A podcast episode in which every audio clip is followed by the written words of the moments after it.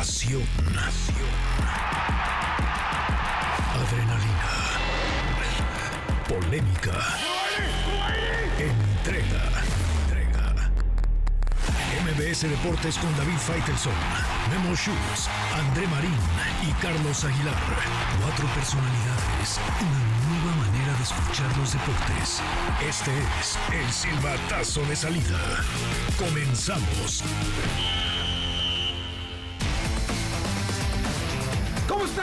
Muy buenas tardes, eh, bienvenidos a MBC Deportes. Hoy martes 20 de febrero del eh, 2024 con toda la información de hoy, mañana y un poco de ayer. Aquí está el equipo completo, un programa muy nutrido el que tenemos para todos ustedes. América hace historia.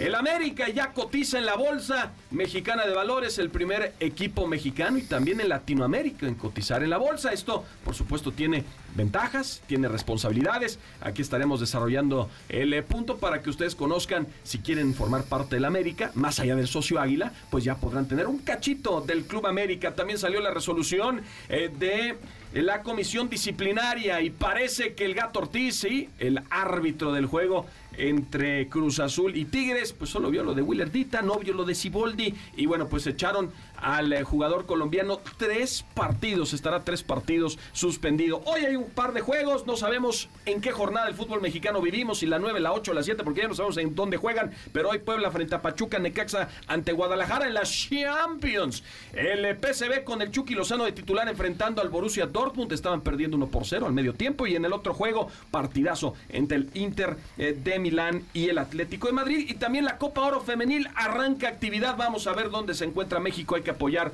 a nuestras chavas porque México enfrenta a Argentina. Y bueno, le damos la bienvenida a este gran equipo. Querido André Marín, ¿cómo estás? Hola Memo, ¿cómo están todos? Un placer saludarles con muchísima información. Murió Andrés Breme, un legendario jugador alemán, ya platicaremos de ello. ¿eh? Sí, vamos a hacer contacto con un invitado muy especial por, por eso mismo que, que comentas, mi querido Carlos Aguilar, el zar. Hoy tenemos invitado de lujo, hoy vamos a resolver muchas dudas, se acerca el momento del Canelo y bueno, en el, en el fútbol pues ya decíamos este panorama donde en América, si tú eres aficionado a la América, porque yo sé que eres aficionado a la América, puedes comprar tu cachito, como dirían por ahí. No, no soy aficionado a la América, soy eh, un periodista, bueno, me considero eso y, trato de observar todo el panorama completo. Mi corazón está más con la Universidad Nacional, pero bueno, oye, complementando el asunto del PSV, amonestado Irving el Chucky Lozano, es cierto, y el gol eh, de Daniel Malen al 24, así, esto en Champions League. Y bien lo decías, hoy tenemos palabras de la gente que conduce los destinos de Jaime Munguía, todo indica, no veo yo otra posibilidad,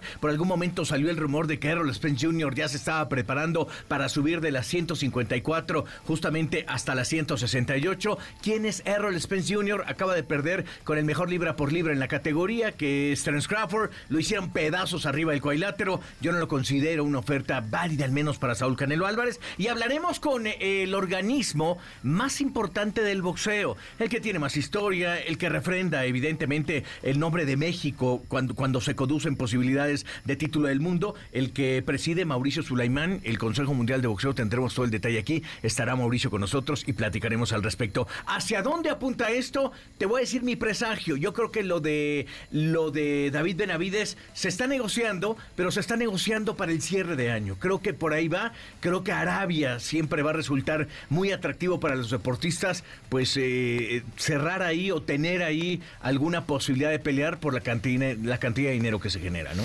Perfecto. Bueno, pues aquí vamos a tener la exclusiva. Ya Carlos les ha ido adelantando a lo largo ya de varias semanas cómo se estaba dando la situación y bueno, pues todo parece que pues sabemos, sabemos pelea. Habemos. Habemos, hay humo blanco. Habemos. Que, que les quiero también platicar que eh, estaremos presentes en ese combate, Ajá. pero al mismo tiempo pronto vendrá una sorpresa por un, un serial importante de boxeo que aparece a través de Vox Televisa. Yo vuelvo a partir el próximo viernes, tenemos una cita importante desde Iztapas y Guatanejo, una ¿Otra zona. vez? Sí. ¿Te vas otra vez? Otra ¿Estás en vez. Ah, yo, yo, yo me voy dos días, tú te vas un mes. ¿Cómo ves, André? No, no, no. no. Pero De bueno, acuerdo, de acuerdo. sí, no, pero desde Ixtapa, entonces ya eh, otra gran pelea y dentro de este serial que vamos a tener, Charlie, de manera interrumpida en Televisa. Sí, por supuesto. Bueno, perfecto. Oye, y sobre los partidos que comentabas, Memo, eh, hoy se juegan partidos de la fecha 9. Sí. El fin de semana se jugó la fecha 7. Ok, y el que sigue. La ahora? semana pasada se jugó un partido de la 9. Y el fin de semana tenemos la jornada 8. ¿Me puedes sí. explicar? A ver, otra, otra, creo que Otra tenemos peras y A manzanas. A ver. ver, vamos otra vez. Véanlo por el lado Hoy- bueno. Tenemos fútbol toda la semana. Pues Hoy, hoy hay partidos de la fecha 9. Hoy, ok. Mañana fin- también. Mañana también. Es la doble jornada, ok. El fin de semana pasado se jugó la fecha 8. Ok. No, la siete. La 7. La siete. Ajá. La semana pasada se jugó un partido de la fecha 9. Que fue el Atlas Pumas. Exacto. Ok. Y el fin de semana se juega la fecha 8. Bueno. Y quedan pendientes algunos partidos de la fecha 9. Por eso el subliderato de Pumas también es medio Sí, fantasía. sí, de porque tiene un juego de más, ¿no? Tiene un juego más, Sí, pero- exactamente. pero ya está en el segundo lugar. ¿no? el Han, segundo hecho, han hecho un Ah, gran ya, trabajo. ya, ya salió lo Puma. Ya, Está eh, espérame, han hecho un gran trabajo. Eh, ¿Eso Está lo bien. niegas? ¿Y no? ¿Tú niegas? eres ¿Cinco fanático del América jugar? también? ¿Fanático del América? Ah, bueno. Fanático del América, por favor. Bueno, Pero hablando- yo por negocio sí le metía mi, a mi varito Ah, al esa, AME. ah, esa es otra Eso sí. cosa. Ah, muy bien, muy bien. Que por cierto, vamos a tener el detalle de eso porque salió en un precio y terminó casi el doble. Subió muchísimo Sí, la acción. al 100% cuando cerró, Muy pronto. cuando cerró la Oye, actividad. imagínate que ganan la Conca Champions. Imagínate que el bicampeonato. No, bueno, es una, es, es una El valor de la acción, ¿no? Sí, No, sí, sí, claro. claro, claro. Y pensando porque no solo es el tema del América, sino también el Estadio Azteca, ¿no? Con Claro. el grupo Yaman y todo lo que congrega. Pero bueno, pues eso vamos a platicar. En cuanto a lo deportivo, el América. El América que sí sufrió un doloroso descalabro frente al Pachuca, perdió el invicto y ahora están pensando en el clásico joven. De hecho, Malagón, Luis Malagón, el guardameta azul crema, habla, habla sobre lo que ocurrió y lo que va a pasar. Pues fíjate que pegó, eh, es difícil perder y más cuando tú sabes que en este equipo las, las expectativas siempre es ganar, ganar, ganar. Pero creo que se viene la derrota en un buen momento, donde creo que es un parteaguas para, para esta seguidilla de partidos importantes donde se vienen clásicos, eh, lo de CONCACAF, la liga. Créeme que es algo que, que nos movió, sí, pero créeme que nos hizo cerrar filas y, y créeme que hoy día fue un gran entrenamiento, lo comentaba hace rato, donde nos dimos cuenta que, que tenemos la capacidad de, pues, de sobreponerte a las adversidades que en sí te, a veces te enfrenta un, un rival que es tan complicado como Pachuca. Pues ahí están las palabras de, de Luis eh, Malagón. Charlie, tú lo has dicho una y otra vez para ti. En estos momentos, Malagón, el mejor portero en México. Yo creo que ha sido factor en muchos de los partidos de América, ha sido es. fundamental. Sí lo es, sí es el mejor Sí. portero en este momento, ¿eh? ¿En México? No, de México. De México, De por encima de Memo Ochoa. En este momento sí. Es que, ¿cómo? No, Mira, les pregunto. les el, fin de semana, me acuerdo que yo estaba haciendo el resumen de Salernitana, enfrentando justamente al, Inter. al- al líder, al líder del calcio. Y hay un error incluso que tiene Memo. Sí, Escupe sí, un sí, balón y se lo remata en la cara y dices, como no está jugando con un equipo que, que- que te ofrezca el máximo nivel, pues penosamente Memo yo no lo consideraría en este momento. Lo consideraría en una convocatoria, puede ser que sí, pero no como el titular de la selección mexicana. El que tiene actividad, me parece, en un mejor nivel, sin duda que es Malagón. Uh, eh, André, ¿coincides? Sí, sí, sí, sí. O sea, en este momento un partido de selección en marzo, yo creo que Malagón tendría que jugar por encima de Guillermo Ochoa. Bueno, pues. no eh, creo que pase, ¿eh? No, no, yo, yo, yo creo que Memo. No creo que pase. Yo creo que Memo va a seguir demostrando Yo que, es- también, que es yo el también, número yo uno, eh, que llegará de más de 40 años a la Copa del Mundo 2026. Bueno, ¿No 41. tendríamos que convocar a los que están viviendo un mejor momento? Es No, que se supone que la selección es para los mejores, no es para probar. Se supone. se supone, ¿no? Pues sí, pues sí, pero ¿Tú a insisto. quién pondrías? Es que fíjate, y lo hemos también comentado, yo creo que el talento no está peleado con la edad ni para ir para abajo. Pero esa no es la pregunta. Es que, es que la pregunta es, para mí, sigue siendo Memo Ochoa. Es que Memo Ochoa está en el extranjero. Sí, Memo Ochoa juega, eh, en el Salernitana, pero te apuesto que si Memo Ochoa estuviera en el América, en Monterrey, en Tigres en estos Bueno, momentos, pero- pero eso es un grandes hubiera. actuaciones. No, claro, Eso es un hubiera. pero él, él decidió mantenerse en Europa. Y el Salernitana... Decisión muy valiente. Hay que pagar el precio. Él- el precio puede a- ser ataja- no estar en ataja- A selección. él, a él y a su 15. familia les gusta jugar en Europa y vivir en Europa. Sí, eso también. Es una decisión familiar. Eso también, eso también. Ahora, por ejemplo, lo de Guardado, viene a México, viene a México, sabe Guardado Sí, que ya está en la, eh, exacto, en la parte final de su carrera y él, pues ya, ese pudo haber quedado en Europa. Sí, sí, pudo, claro sin duda. Vayamos, vayamos más profundo. Les pregunto quiénes serían los tres convocados en la portería para México si en este momento tuviera que, que hacer una Para- a ver, para la fecha FIFA de marzo, Ochoa, Malagón y Julio González. No hay, pues sí, Yo creo, ¿eh? no, no hay A más. mí me gusta. Y Julio González, que también ha tenido un gran Una torneo, gran- una gran dos temporada. tres Muy bien, torneos, sí, claro. jugando muy bien este Julio González, sin duda alguna. Bueno, vamos a escuchar a Malagón, que habla sobre pues lo que va a pasar con América, a pesar de perder, a pesar de perder, el equipo está confiado de que pueden revertir el eh, mal resultado. Créeme que, que el equipo sabe perfectamente lo que busca. Yo creo que una derrota no te hace ni el peor ni el más bueno, ni las victorias. Nuestro objetivo está en los títulos. Eh, siempre menciono una frase de Bruno Valdés cuando yo estaba en Morelia. La semifinal de ida perdí, bueno, en ese tiempo yo estaba en Morelia, les ganamos al América y lo entrevistan y le preguntan que si América estaba muerto. Y dice, el América no lo puedes dar nunca por muerto. Hoy día que estoy acá, sé lo que significa esa parte. Bueno, pues ahí está Malagón, sabe lo que significa estar al frente de un equipo como, como el América. Y podrá salir, te pregunto André, Carlos, ¿podrá salir América eh, de esta mala racha? Bueno, es que no es mala racha, perdieron frente al Pachuca, pero sí se han Ya venía venido- tropezándose, Exacto, creo. venía tropezando el América. En este partido ya los veremos otra vez a ese, en ese nivel que conocimos. Contra Mazatlán van a ganar. Contra Cruz Azul el partido es muy atractivo. Y muy cerrado, ¿eh? Eh, A mí me parece que si Cruz Azul está jugando en ese nivel que está, eh, me parece que va a ser, sí, me coincido contigo, André, demasiado cerrado. La verdad, a mí me preocupa marzo, porque marzo está requete bravo. Mira, va, va eh, de visita contra Atlas, Atlas no ha estado bien, pero después va a ligar justamente los tres juegos en marzo contra Guadalajara. Y esto pinta interesante. Aparte se ve contra Tigres y cierra enfrentando al conjunto Atlético San Luis. Es decir, esa es la parte medular del torneo que yo creo que a Jardinés sí le está preocupando. Pues sí, es Jardine. Pues ahí está la gran entrevista con eh, TUDN de parte de Luis Balagón, hablando sobre lo que espera la América en los siguientes partidos. Y Charlie, bueno, ya hablábamos sobre lo que pasó hoy, más allá de lo deportivo, el cotizar en bolsa. Lo que significa para la América son 20 clubes a nivel mundial, alrededor de 20 clubes, Manchester United, Juventus, el, el Sporting, el Porto, son algunos equipos que han salido a la bolsa para inyectar finanzas, para inyectar dinero y tratar de mantenerse en la cima, pero también tiene algunas responsabilidades como el que ahora vas a tener que ser totalmente transparente, cuánto entra, cuánto Tienes, gasta el tienes que hacer público todos tus movimientos, ¿no? Sí, sí, sí, y estás completamente auditado, es decir, cualquier situación que no sea congruente con tus estimados, tu reporte de utilidad y todo eso, pues va, a estar eh, eh, eh, quedando ahí registrado. A mí me parece que es plausible porque habla de que América está haciendo siempre cosas diferentes y cosas que terminan por marcar el destino del equipo. Bueno, eh, me parece que yo reconozco que se abran este tipo de ofertas y este tipo de opciones porque habla de la seriedad con la que están tomando justamente el equipo. Sí, sí, sí. Digo, ahora vamos a tener la opinión también de los expertos, porque digo, uno desde este, desde este Sí, claro. eh, lugar, pues puedes especular o lo que está tratando de hacer el América. Yo sé que pensando también en el 2026, es, es el Estadio Azteca, eh, se necesitan recursos para la remodelación, se, se necesitan muchas cosas, André, para lo que quiera hacer el América y para mantenerse en ese nivel y buscar el bicampeonato y estar peleando en todas las competencias. Es cierto. El América va por los dos torneos. En este año va con, eh, va con todo por la CONCACAF, va con todo por la Liga, por el bicampeonato. Eh, y es muy interesante esto de que la América cotiza en bolsa, ¿eh? Me llama mucho la atención a mí. Muy interesante el tema, ¿eh? Sí, y vamos con un experto. Con un un experto, experto, por sí, supuesto. un experto en casa que, que se la sabe de todas, todas.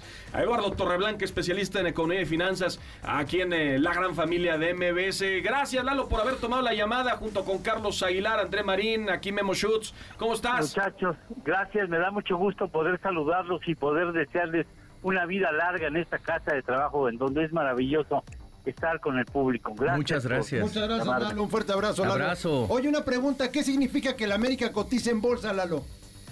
Bueno, me parece que es un paso muy interesante que sentará un precedente en América Latina, en, en los eh, eh, equipos de fútbol de América Latina, porque es una es un recurso financiero que me parece es muy indicado, sobre todo cuando de lo que se trata es no poner directamente el dinero de tu bolsillo, de tu bolsa derecha, sino propiciar que sea el propio negocio que te pueda generar el recurso que necesitas. En este caso, para sacar adelante y apuntalar varios eh, negocios de, la América, más aparte una renovación del Estadio Azteca que no es barato, tenemos entendido que el asunto va por los terrenos de los 150 millones de dólares, que seguramente acabará siendo más. Entonces, en lugar de que la empresa tenga que hacer un sacrificio financiero o de- destinar eh, utilidades de otra parte del negocio del grupo, pues lo pone en, acciones, las emite. En esta ocasión tengo entendido que hubo un, muy, un recibimiento muy muy cálido de parte de los inversionistas porque las acciones de la América se dispararon 80% en su debut en la Bolsa Mexicana de Valores. Y esto significa el que pone a trabajar un recurso en beneficio de los planes que tienen para diversas partes de este grupo que cotiza ya en la bolsa y este, evita tener que sacrificar las utilidades de otras partes de las empresas. Además soportará, supongo, una pesada nómina de los jugadores que se dejan pedir en serio en el fútbol profesional y podrá hacerlo de la mejor manera posible. Incluso en Europa, donde hay 27 equipos que tienen este recurso de la de la cotización en los mercados bursátiles, tengo entendido que han aumentado sus utilidades, incluso su rendimiento como equipos en el fútbol.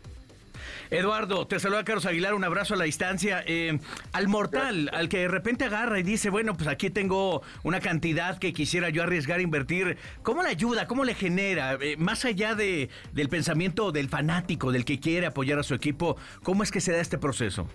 Mira, este, si tú tienes ganas de, entrarle y como accionista, pues eh, buscas que, finalmente a través de qué empresa lo vas a poder hacer eh, te informa sobre cuál es el paquete de acciones que tiene, pero pues eh, la verdad, la inversión en la Bolsa Mexicana de Valores no será gravosa para un inversionista o para un aficionado que puede ir al estadio presumiendo que ya es accionista del club al que le va, al que, este, al que tiene preferencias.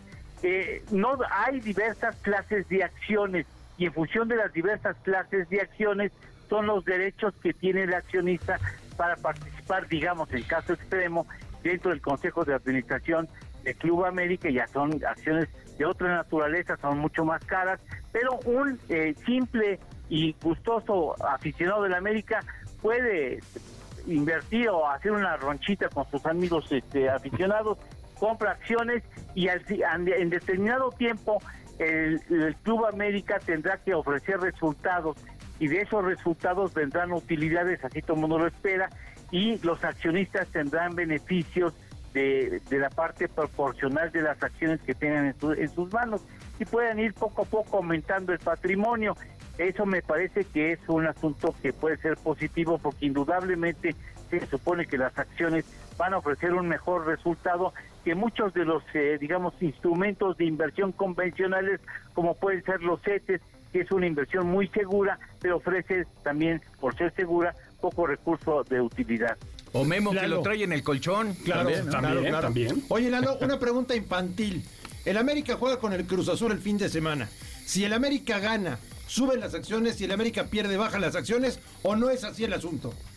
Yo creo que en, el transcurso del campeonato se irá viendo si el resultado mejora no creo que un partido en específico pueda mover la acción de, eh, del América, del Club América, pero sí eh, el funcionamiento del América dentro de la tabla del campeonato sí puede de alguna manera determinar el precio de las acciones.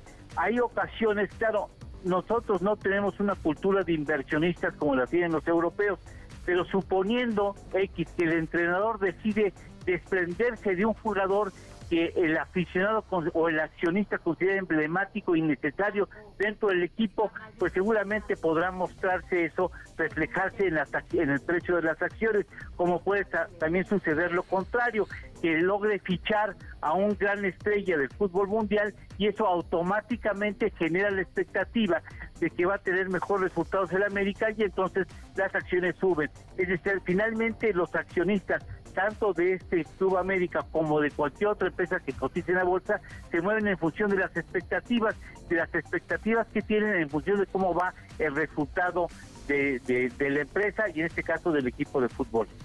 Lalo, ya para despedirte y agradecerte mucho por haber tomado la llamada. Eh, después de ver esto con el América, ¿tú crees que se convierte en una tendencia? Eh, veremos a más equipos en Latinoamérica seguir los pasos porque pues unos se dirán, hay otros como el Real Madrid, hay otros como el Barcelona, hay equipos grandes que la verdad no siguen esto, no se van a la bolsa. ¿Tú ves a otros equipos hacer lo mismo?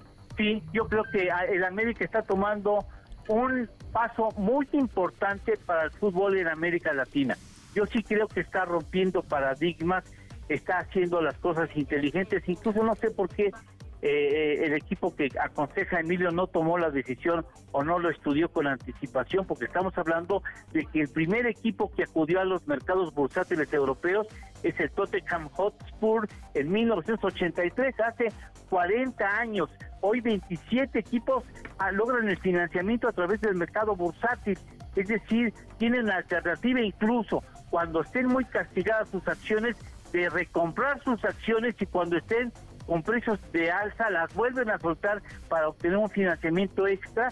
Y yo creo que es, en lugar de que pongas tu dinero de tu bolsillo, pues eh, lo que haces es emitir acciones. Ahora, esto también implica obligaciones muy importantes que me imagino que en, en, Televisa, conociéndolas sobre todo desde adentro, a lo mejor les cuesta un poco de trabajo porque se exige que una empresa que cotice en el mercado ofrezca resultados e informes verídicos transparentes periódicamente, que no haya movimiento de números, movimientos raros de números y tendrá que reportar constantemente al mercado bursátil para lograr tener y mantener la confianza de los inversionistas.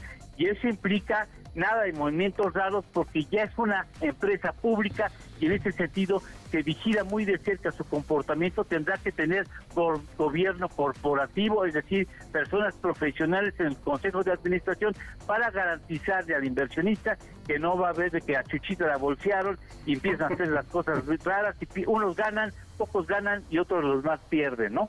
Pues claro, por supuesto. Yo, yo, yo, yo creo que además del socio Águila ya tienes también tu acción de América, ¿verdad, Eduardo? Sí, por supuesto. Claro. perfecto, perfecto, Eduardo. Pues muchas gracias por haber tomado la llamada. Eduardo Torreblanca, especialista en economía y finanzas. Te mandamos Gracias, un fuerte abrazo. Gracias, Lalo. Les mando Abrazos. un abrazo, que les Gracias, vaya muy bien. Un abrazo. gusto en estar con ustedes. Pues Gracias. Todo, todo un suceso, ¿eh? Lo de poner en la bolsa las acciones del América. Pues sí, y como lo explicó a la perfección Lalo Torreblanca, ¿no? De que ya también la responsabilidad, es decir, traes un fichaje, ahora cuánto salió el fichaje, ahora tienes que responder, tienes que ser totalmente transparente, pero sí creo que es algo que vamos a ver más y más, porque es una manera de inyectar, eh, ¿no? Inyectar recursos sin poner en riesgo lo que ya tienes en la bolsa, Exactamente, ¿no? Que, que eso, exactamente. que eso es fundamental. Bueno, Sí, señor. Vamos a tocar el tema de Cruz Azul, Cruz Azul y Tigres y ya tenemos la, la resolución de la comisión De la disciplinaria. disciplinaria. Sí, y yo les leo lo siguiente para que no A se ver, nos vaya a ver, nada. a ver, Fíjense. a ver, a ver. A ver. Willardita, tres partidos. El primero un partido es la causal 7, recibir una segunda amonestación en el mismo partido, así, eso no, eso no hay duda.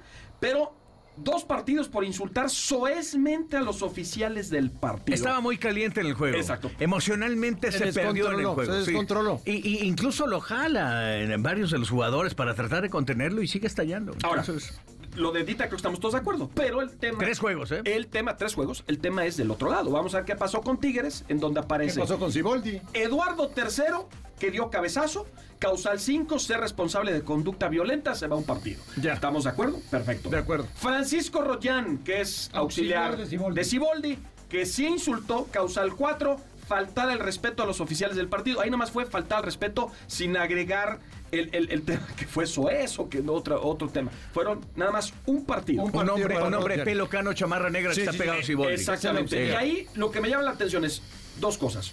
Una, lo de Carioca, que se volvió loca y que loco y que empezó a pegar a todo el mundo. No pegó, como que empeñaba, o sea, eh, pero- pero dio- nunca, hubo, nunca, nunca hubo un golpe como tal. Pero, pero sí pudiste Un haberlo tipo sancionado. Muy experimentado, sin duda. Pero, Eh, pero yo creo que ahí estuvo la frontera de su decisión. Iba, empellaba, pero no, no golpeaba a nadie como tal. Estaba bravo. La de, la de- lo de Carioca, que Vigón, que por cierto también ahí toma, ¿no? Del cuello. Del cuello, Del cuello, eso, del eso cuello. también pudo haberse sancionado. Sí.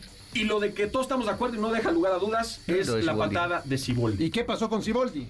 Les pregunto a ustedes ¿qué, qué debe ocurrir con Siboldi. Hoy el reporte indica que hay una investigación, que van a tardar un poco porque van a recibir los videos, que es el protocolo que se tiene que hacer. Reciben los videos y empiezan a hacer un análisis y seguramente, no sé cuánto tarde, eso sí no te puedo decir, pero seguramente vendrá en 8 o 15 días una, una resolución en El torno de a Siboldi. controversias, ¿no? Exactamente. Que si ya vimos lo de Herrera y lo de Alonso, de, de acuerdo a esto, ¿qué, qué Esas fueron muy André? rápidas, ¿eh? Sí, no, es en rápido. tres, cuatro, cinco días ya Rápido. resuelto todo. Lo que pasa es que no termina por haber un video en el que se vea que le da la patada al Claro. jugador de Cruz Azul. No hay una imagen clara, ¿no? Pareciera interpretaciones, ¿no? Exactamente. Bueno, pues ahí está entonces el tema de Cruz Azul y todo lo sancionado y todo lo que va a pasar. Ahora, hoy es un día, es un día triste para el fútbol, eh, para los que les gusta el deporte y para los que han seguido las copas del mundo. Vamos a recordar este momento y les diremos por qué. Allí va Bremer.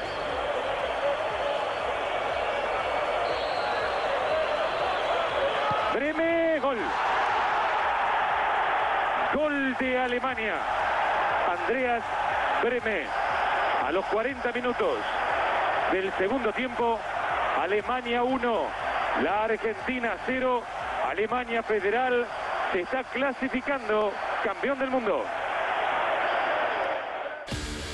Por segundo mundial consecutivo se enfrentaban Argentina y Alemania y Andrés Breme, que lamentablemente hoy fallece a los 63 años de edad, se convierte, André, primer mundial que cubriste, por cierto. Sí, señor, se en convierte Italia 90. en el héroe inesperado porque se supone que Lothar Mateus era el cobrador, pero él no quiso cobrar. Exactamente. Y Breme dijo, yo sí me voy, porque, Yo era- sí. porque estaba Goicoechea. Y Goicoechea como portero era Había un detenido fenómeno varios penales. penales. en- Era el portero pana- eh, para penales tras la lesión de Pumpido, si no me equivoco, en el primer juego. Exactamente.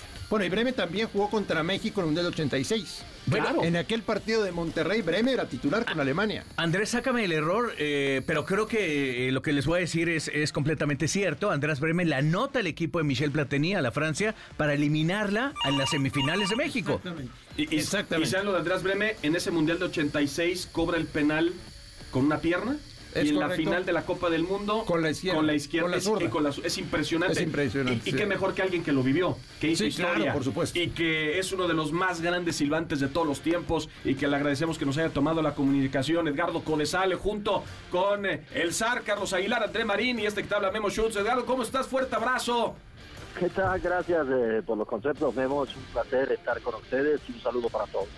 Eh, Edgardo, pues recuérdanos, en el momento que tú pitas además el penal, con algunos minutos, yo sé que lo has platicado una y otra vez, pero con Andreas Breme que toma, porque pasaron como seis o siete minutos entre que te reclamaban los argentinos que no dejaban que cobrara el penal, pero ¿qué recuerdas de Andreas Breme y de ese momento en donde, pues obviamente le dio el título a Alemania? Bueno, primero que nada, que es una, una pena que un hombre tan joven, 73 años, y después de haber sido un deportista de alto rendimiento, eh, muera por un infarto al miocardio, ¿no? Es- Eso nos llama la atención y sobre todo, la verdad, como mensaje debería quedar que, que no hay mejor medicina que la medicina preventiva, ya lo digo como profesionista de la, de la medicina. Eh, lo mejor es hacerse un examen cada año, ¿no? Pero, pero fuera de eso, en la parte deportiva creo que Andreas Brené fue un hombre de características excepcionales, un gran físico, una gran preparación física también y una gran capacidad para jugar fútbol, pero sobre todo adentro de la cancha un hombre extremadamente disciplinado. Eh, prácticamente no le conocías la voz, es un hombre que te saludaba y te despedía, pero jamás reclamaba ni siquiera una sola incidencia dentro del juego. Eso habla de la capacidad eh, no solo deportiva, sino la capacidad personal y la educación para respetar lo que es una autoridad dentro de la cancha. Eso por un lado. Y por otro lado, un hombre excepcional, como bien decías, él, eh, su pierna hábil y natural era la izquierda, viste jugaba lateral izquierdo. Pero ese día eh, ejecuta con pierna derecha y lo hace de una manera tan excepcional eh, que yo siempre lo, manifiesto. Si él tira tres centímetros hacia, la, hacia el centro de la portería, no tan pegado al posto, con tres centímetros menos la hubiera atajado Gochea, que era, además todos sabemos, un gran especialista y que estudiaba eh, los partidos y a sus posibles rivales y, ejecutantes de penales. Así que la colocó en un lado donde solamente pasaba el balón entre el poste y la mano, tirada de, de Goicoechea, lo cual era eh, realmente extraordinario. Yo creo que si Goicoechea atajas de penal, daban la vuelta al campeonato del mundo, nos hubiéramos ido seguramente a tiempos extras, pero ya a- Alemania no hubiera ganado de ninguna manera porque un golpe anímico en una final, faltando tan poco, fallar un penal de ese, de ese nivel.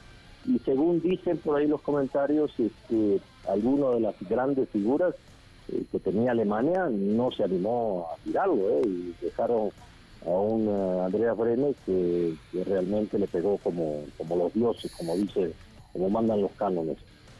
Edgardo, eh, te mando un abrazo. ¿Recuerdas algo que te haya dicho Breme en el terreno de juego? No, de hecho, eh, Andrea Freme, por ahí hay alguna evidencia en video y en fotos, eh, cuando inclusive había protestas este, fuertes, él quitaba jugadores, pero quitaba jugadores de- del otro equipo, ¿no? O sea, de Argentina. Sea, él intervenía, pero más que nada para controlar, para, para bajar los ánimos, para evitar este, que se compusiera la situación. Por eso digo, eh, la parte disciplinaria de ese jugador eh, fue también eh, remarcable y creo que hablaba de su personalidad como ser humano. Oye, se va a cumplir una enorme cantidad de años, eh, Edgardo, de esta, de este marcaje, este penal. ¿Te sigue llevando a la reflexión? No, nunca. Porque, mira, la reflexión que siempre tuve, primero que cuando lo veo en la cancha para mí es falta. Y, y sobre todo porque hay un desplazamiento con el antebrazo, que todo el mundo habla de la pierna que no llega al balón. Es el primer, primer elemento que vemos como árbitros y tenemos que recordar que lo primero que se fija un árbitro es en la trayectoria del balón. Si no cambia de giro, si no cambia de dirección sobre todo, quiere decir que nadie, nadie la tocó. Y por otro lado, la recarga sobre la parte de la cadera, al lado izquierdo del jugador, que, que lo desplazan con el antebrazo. O sea, no, no cabe ninguna duda. Y sobre todo, la reflexión siempre es, en el medio de la cancha todo el mundo marcamos una falta de ese, nadie dice nada, obviamente, porque no trasciende pero ah que falta sí adiós y eh, hasta el comentarista dice bueno, falta bien sancionado pero dentro del área en ese partido faltando tampoco este, no crea que no lo pensé ¿eh? y dije Claro. cómo ahora en este momento va a cambiar el rumbo la final Argentina todavía con 10 este, se acabó todo si lo meten no y de hecho también me pasó por la mente que ya después de haberlo marcado y todo el escándalo que se armó y toda Argentina protestando, que además debo reconocer que el único que no protestó fue el Cochea, y le dijo, ya muchachos, ya, es penal y ya vamos a tirarlo. Y sacó a varios jugadores alrededor mío. Pero también tuve la sensación antes que lo ejecutara que pensaba, si no lo mete, pues adiós Alemania, ya no creo que en los tiempos extras pueda sacar este partido. Pero, pero todo eso te pasa por la mente y, y una cosa fundamental fue, ah caray, este, sí es difícil marcarlas, sí lo piensas para marcarlo, pero cuando estás convencido que es penal, dices, no, pues para eso toda la vida siempre en la tribuna o en la televisión o, viendo hasta colegas, dice, no, falta, sí, penal, sí, roja, sí, es muy fácil estar afuera. Claro. Pero cuando estás ahí, tener los tamaños para marcar una falta como esa, sí está en términos este, futboleros está muy, muy canijo.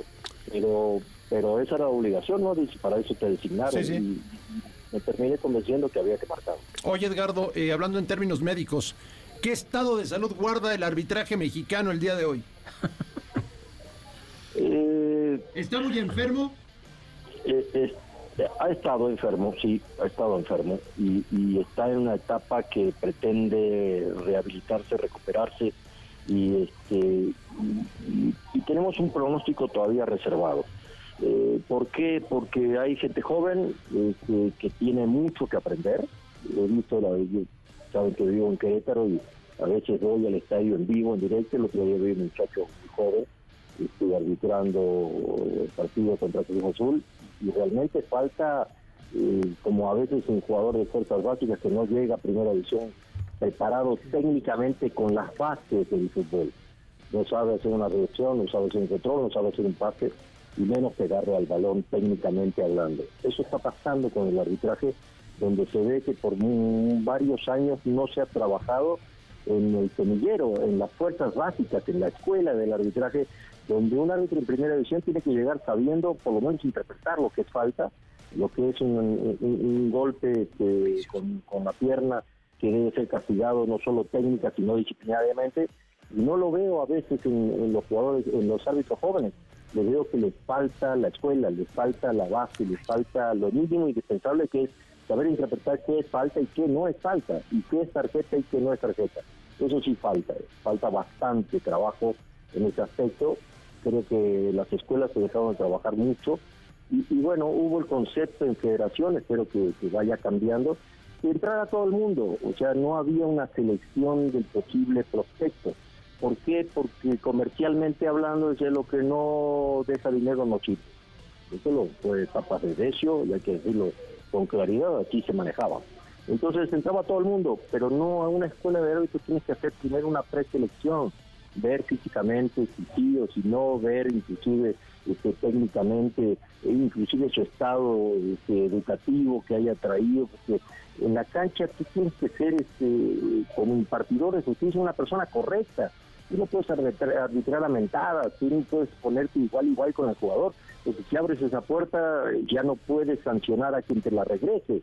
Entonces, todo eso hay que buscarlo en un, en un posible candidato para el curso y después en el curso perfeccionar toda su capacidad técnica, enseñarle qué es falta, qué no es falta. Hay que hacer muchísimo trabajo de fuerzas básicas. Eso le está faltando sí al arbitraje mexicano. Y, por otro lado, este, los veteranos no han terminado de, cerrar una carrera este, de manera adecuada. Hay, hay, hay fallas. Mira, el otro día, este y con todo y VAR, que el, el VAR para mí, mi concepto personal, el VAR debería ser error cero en el arbitraje.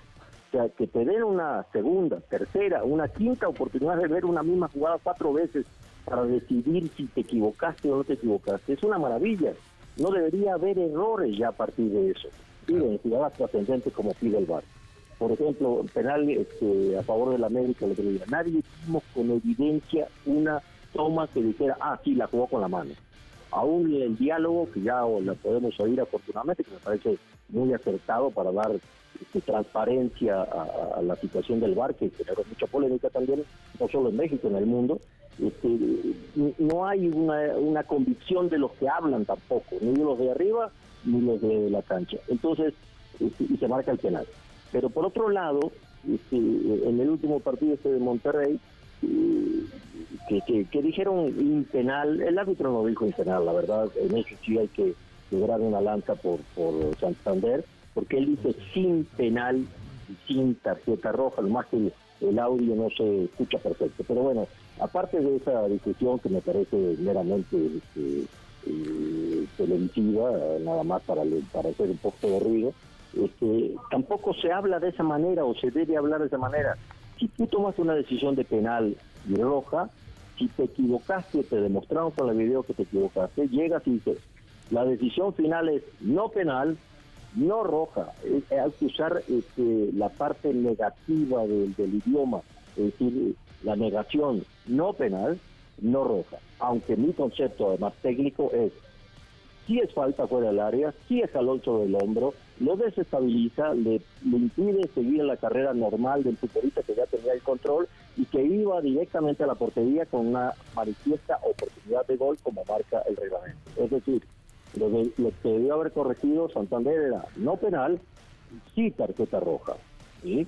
porque sí hubo una falta fuera del área que le hace perder precisamente la posibilidad de irse directo a la portería. En fin, hay mucho que mejorar, hay mucho que trabajar y hay mucho por hacer. Perfecto. Edgardo, pues muchísimas gracias por haber tomado la, la comunicación. Te mandamos un eh, fuerte abrazo y siempre tienes abiertas las puertas aquí en MBS Deportes. Eh, muchas gracias y como siempre también de este lado a la orden para cualquier cosa que sea Gracias, lo que más amamos, que es el arbitraje. Gracias, Edgardo. Abrazo. Gracias, Abrazo. Edgardo Codesal, pues uno de los mejores silbantes en la historia y que estuvo presente en ese partido de la final de Copa del Mundo de Italia 1990 cuando Andreas Breme le dio el título a Alemania Federal. Recuerden, teléfonos en cabina 55 51 66 1025, el WhatsApp 55 43 85 1025. Tenemos regalos para ustedes, dos pases dobles para Más allá de Tutankamón, experiencia inmersiva de National Geographic en el Monumento a la Madre y dos pases dobles para que vivas la experiencia de la cartelera de Cinépolis en formato tradicional de lunes a viernes, válido todo el mes. La dinámica es muy, muy sencilla. Díganos quién no se presentó. Uno de los dos que no se presentaron el día de hoy al programa, ¿están de acuerdo? Ah, perfecto. Sí, así de fácil y sencillo. del, del, gran equipo de MBC Deportes, quienes no estuvieron presentes. Vamos a hacer una breve pausa porque hay que vender un poco para el regresar. Se van, vamos a descubrir muchas cosas en el boxeo. Volvemos. Estás escuchando MBS Deportes. En un momento continuamos. David Faitelson, André Marín, Memo Schutz y Carlos Aguilar están de regreso. MBS en Deportes. En Deportes. Claro que ha habido pláticas. Eh, es uno de los posibles rivales de Saúl yo creo que Canelo, como siempre lo he dicho, él está en una posición en la que él, puede escoger con quién pelear o está escogiendo con quién pelear. Nosotros, como lo dijo Jaime al final de su pelea, sería un honor compartir el cuadrilátero con él. Es un gran peleador, un gran representante de nuestro país. Hace mucho que no se da una pelea entre mexicanos.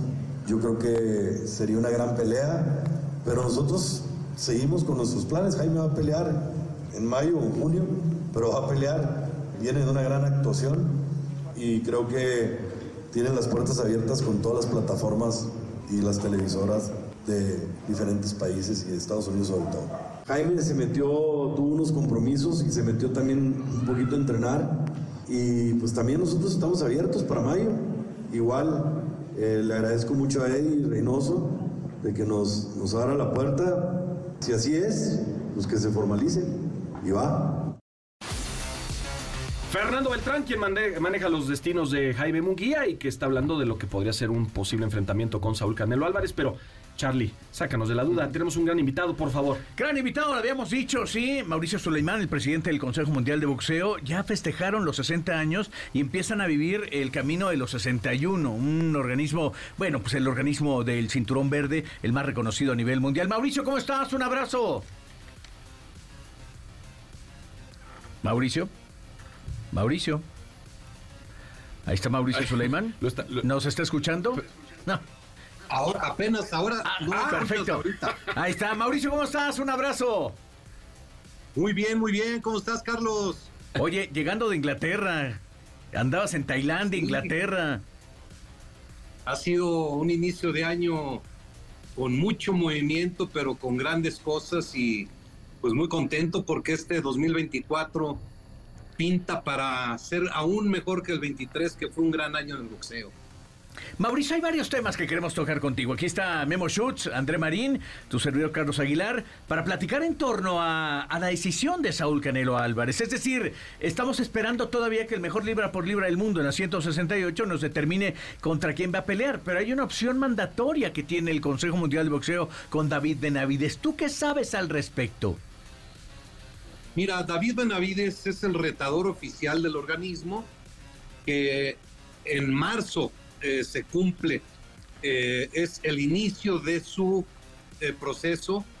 por lo tanto, lo que el Consejo Mundial de Boxeo ha hecho, hemos permitido a las partes, a los promotores, a los managers, a los mismos boxeadores y las plataformas, que ellos hagan las negociaciones, porque hay muchas partes que tienen que ver con el Canelo en este momento. Es, está Benavides, está Munguía, está Charlo, está Adames, está toda una eh, serie de distintas opciones.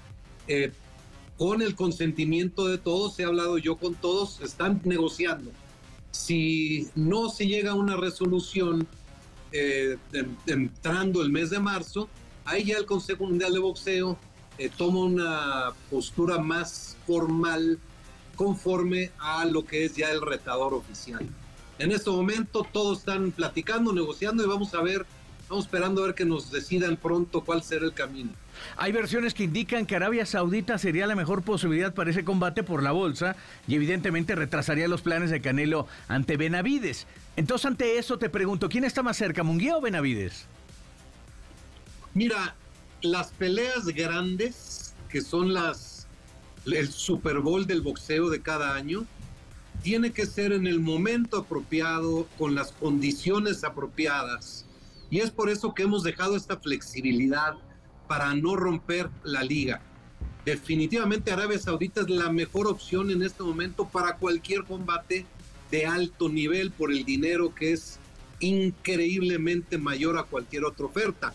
Eh, sí está eh, definitivamente Munguía está en la jugada, Benavides está en la jugada, Chalo está en la jugada, pero siento que todos están platicando de buena fe para buscar la mejor alternativa en la que todos salgan beneficiados. Abre el micrófono, aquí está Andrea, aquí está Memo, por favor. Mauricio, ¿cómo estás? Fuerte, fuerte abrazo. Y, mira, aquí entre nos, aquí entre nos, aquí ya por, la cercanía, el tiempo. Eh, estamos hablando que Benavides, Arabia, sí, están guardando. Ya es Munguía. Dinos la verdad, Mauricio, tú lo sabes. Mira, la verdad es que qué bueno estar hablando de tres, cuatro opciones de a este nivel, a no, tener boxeo y no tener actividad, no tener expectativa. Ah, la realidad es que el Canelo está en una posición eh, en la que merece tener un reconocimiento eh, extraordinario. Así lo hemos hecho con Floyd Mayweather, así lo hemos hecho con Mohamed Ali, Tyson Chávez, sin romper el reglamento sobre eh, sobre cualquier cosa, pero sí el llevar a las peleas importantes se requiere, como lo decía hace un momento, que sea en el momento y en el lugar preciso y, es lo que están haciendo, están buscando, a mí me encanta eh, la pelea de Canelo con Benavides, Munguía me encanta desde la última eh, gran demostración que dio y pues siempre que dos mexicanos están arriba del ring es, es una experiencia absoluta para el mundo pero pues esperemos un par de días a ver qué, qué, sucede. Mauricio, te mando un fuerte abrazo. ¿Sí se va a hacer la Canelo Benavides? ¿Sí se va a dar la pelea o no? Pues yo no puedo decir ciertamente sí, no somos promotores, muchas cosas pueden pasar, pero es la pelea más importante que se pudiera dar, definitivamente sí. Eh, estás a un lado de Fernando Beltrán, este, ahí ya dile que, que suelte la exclusiva. No, no, no, no se deja, mi querido. Oye, eh, Mauricio, bueno, eh, me imagino que lo que sucedería es eh, poner justamente a Jaime Munguía y de ahí, evidentemente, eh, saltar con una posibilidad de un, un justamente para, para David Benavides. Es lo que aparentemente puede suceder. Mauricio. Eh, días atrás se juntaron todos los promotores más importantes del mundo. Ahí estaba Fernando Beltrán, Eddie Hearn, Al Heyman, eh, Tom Lofer, Salvatore Kerky también. Por supuesto, estaba también el italiano de Top Rank, eh, por ahí, Carmoretti. Cuéntanos un poquito cuál es la intención. ¿Atacar a Arabia para buscar esa lana o tratar de mejorar un poquito este ambiente del boxeo que pinta más para el negocio que para las grandes peleas? Cuéntame, tú estuviste ahí privilegiado como organismo del Consejo Mundial de Boxeo. Pues mira, es una reunión que llevaba mucho tiempo tratando de llevarse a cabo. Estuvo Bob Arum, Don King no pudo llegar por cuestiones de salud, pero fue una reunión eh, maravillosa. Eh, se entendió que hay que trabajar juntos, hay que hacer peleas entre promotores, hay que darle al público los combates que en algunas ocasiones no se pueden dar porque uno pertenece a una televisora, el otro a la otra y, y bloquean que se den. Hubo una apertura, terminamos la reunión todos con una sonrisa, con un abrazo y con la buena intención de cambiar cosas que en el pasado no se daban y con una fecha para otra reunión entre promotores que será en el otoño y que tengo muy buena muy buena sensación de que vamos a poder hacer cosas que antes no se hacían. ¿Tú crees que Canelo vaya a boxear tres veces en el año como lo ha prometido? ¿O él quiere hacerlo? Pues no lo sé, eh, Canelo está en una etapa eh, ya muy madura de su carrera. Eh, hacer tres peleas en un año no es fácil, pero si pelea en mayo, septiembre, está la posibilidad de diciembre. Yo siento que primero hay que ver la de mayo, ver una por una, porque si no es adelantarse mucho. Mauricio, te agradezco enormemente que después de esta agenda tan apretada que has tenido, te hayas dado un espacio para, para estar con nosotros. Te invitamos a que vengas aquí al estudio y agradecemos enormemente también este, tu participación hoy. Muchas gracias, será un honor para mí estar con tres campeones como son ustedes y el día que me inviten ahí estaré con mucho gusto. Órale, perfecto. Mauricio. Te- Abrazote, tenemos abrazote. un prospecto en, Sí. en- en categoría completa que se llama David No, es Faitelson. A ver peso lástima. Tenemos También, un peso también, lástima. Abrazo, Mauricio. Cuídese, hasta luego. Abrazo. Abrazote. Bueno, Bueno. ahí está Mauricio Sulaimán, mi Charlie. Sabemos que Jaime Munguía está en México, que está haciendo promoción justamente en TV Azteca y que Uno. esto podría ser, pues ya marcado. eh, Me parece que es Munguía el último paso. A ¿no? ver, a ver, Charlie, ya. Mira, lo que pasa es que tiene Ya, que hacerlo sácalo. oficial, el- Bueno, los- la promotoría Pasa tal, la ¿no? pelea Munguía Canelo en mayo, todos lo sabemos. Yo creo que, yo creo que va por ahí, está, está perfectamente marcado y claro, No, ¿no? ¿cuál va por ahí? Ya, dilo, Ya es, Charlie. ya Ya es, ya es. Ya ¿no? dilo, se estaba riendo Fernando Beltrán. Sí, sí, sí, estaba- Ya lo dijiste Oye, todo. No ¿Es- sé si es ya habían buena pelea pedido la de la de vino que piden siempre, que eran como ¿Es tres, buena pero pelea bueno. o no? Es buena pelea. Es, Es buena buena pelea. pelea. Yo, yo digo que es una pelea competida, que Jaime Munguía con 27 años, eh, Canelo con 33, tiene muchas posibilidades, pero creo que el favorito sigue siendo Saúl, sin duda alguna. Sí, Saúl. Bueno, eh, vamos a cambiar de, de deporte. Regresamos al fútbol rápidamente porque tenemos en la línea telefónica a nuestro querido colega, compañero Gibran Araige, que sigue muy de cerca las entrañas de la selección mexicana de fútbol y que nos tiene noticias sobre el tricolor y las próximas sedes eh, del equipo mexicano, del equipo nacional. ¿Cómo está, Gibra? Gracias por tomar la llamada. Fuerte abrazo. ¿Cómo estás, mi querido Memo? Fuerte abrazo, saludos a todos eh, por allá. Pues sí, con un poquito de tema de la selección mexicana. que bueno, ya sabemos todos, ¿no? Que tiene una gran preparación de cara a la Copa América, previo se enfrentará a Uruguay y a Brasil, y faltaba por conocer las sedes, bueno, pues el día de hoy eh, hemos dado a conocer dónde va a jugar la selección mexicana estos dos partidos, y en uno de esos partidos estarán buscando romper el récord de asistencias de un partido de fútbol en Estados Unidos, y ese será contra Brasil, pero primero, el 5 de junio enfrentarán a Uruguay, en Denver, en la casa de los Broncos, ahí será frente a la selección de Charrúa, y el 8 de junio jugarán en territorio tejano, no donde normalmente acostumbran, que es Houston, Dallas, San Antonio, por ahí hasta Austin. Eh, esta vez va a ser en un condado donde se encuentra la Universidad de Texas A&M. Eh, tú bien lo sabrás, mi querido Memo, ¿no? Un equipo colegial eh, en un estadio que le caben hasta 110 mil aficionados. Así que en ese estadio colegial eh, será el partido entre México y Brasil, donde los organizadores y la federación pues buscan eh, romper la marca eh, de más asistencia en un partido de fútbol en los Estados Unidos. Así que bueno, pues ahí tienen ya las sedes para estos dos juegos de preparación de la selección mexicana ante Uruguay y ante Brasil. Gibra, Jaime Lozano y su cuerpo técnico de gira por Europa regresan y a preparar la lista para las semifinales de la Nations League, ¿no? Es correcto, André, te mando un fuerte abrazo. Continúa todavía por Europa, eh, le queda por visitar a Memo Ochoa y Johan Vázquez en Italia, Orbelín Pineda en Grecia y a Chávez, a Luis Gerardo Chávez, lo va a ver en Turquía, ahí va a cerrar ya su gira en Europa, estará regresando el 28 de febrero a territorio mexicano. Y entonces sí arrancar el mes de marzo para eh, planear eh, lo que será la, convocatoria rumbo a la Nations League, donde se juega pues mucho Jaime Lozano, ¿no? Eh, con la con el objetivo de, ganar la primera Nations League para México, primero enfrentando a Panamá el 21 de marzo y después esperando clasificar a la gran final que será el 24 de marzo, pero bueno, el 28 de febrero culminará la gira de Jaime Lozano por Europa visitando a los seleccionados. Perfecto, querido Gibra, pues muchas gracias por tomar la comunicación, te mandamos un fuerte abrazo y cuando gustes estás cordialmente invitado. Gracias, Gibran Araige.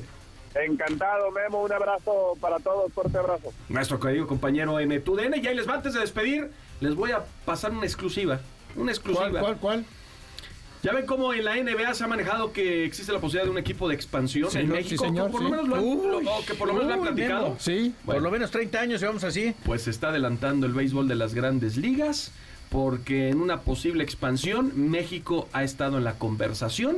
Sabemos que Rob Manfred primero estuvo a favor, luego en contra, pero sí, México es una opción de posible expansión para grandes ligas cuando vengan los dos equipos más. ¿Sería Monterrey? Exacto, Monterrey, México. No, podría ser, digo, las opciones son Nashville, es Portland, hay varios, hay varias ciudades en Estados Unidos, eh, Salt Lake City que ha levantado la mano, pero México está también ah, en el panorama, Montreal, Vancouver, pero México ya lo está considerando el béisbol. Aunque venga el cambio político allá ah, en Estados Unidos. Bueno, pues que se mantiene, se mantiene, el béisbol les va a seguir gustando, eso sin duda alguna. Pues bueno, ya, ya nos vamos. Gracias. Muchísimas gracias a todos no mientas, por haber estado con nosotros en MBC Deportes. Los dejamos con Pamela Cerdeira. Hasta pronto. Vámonos.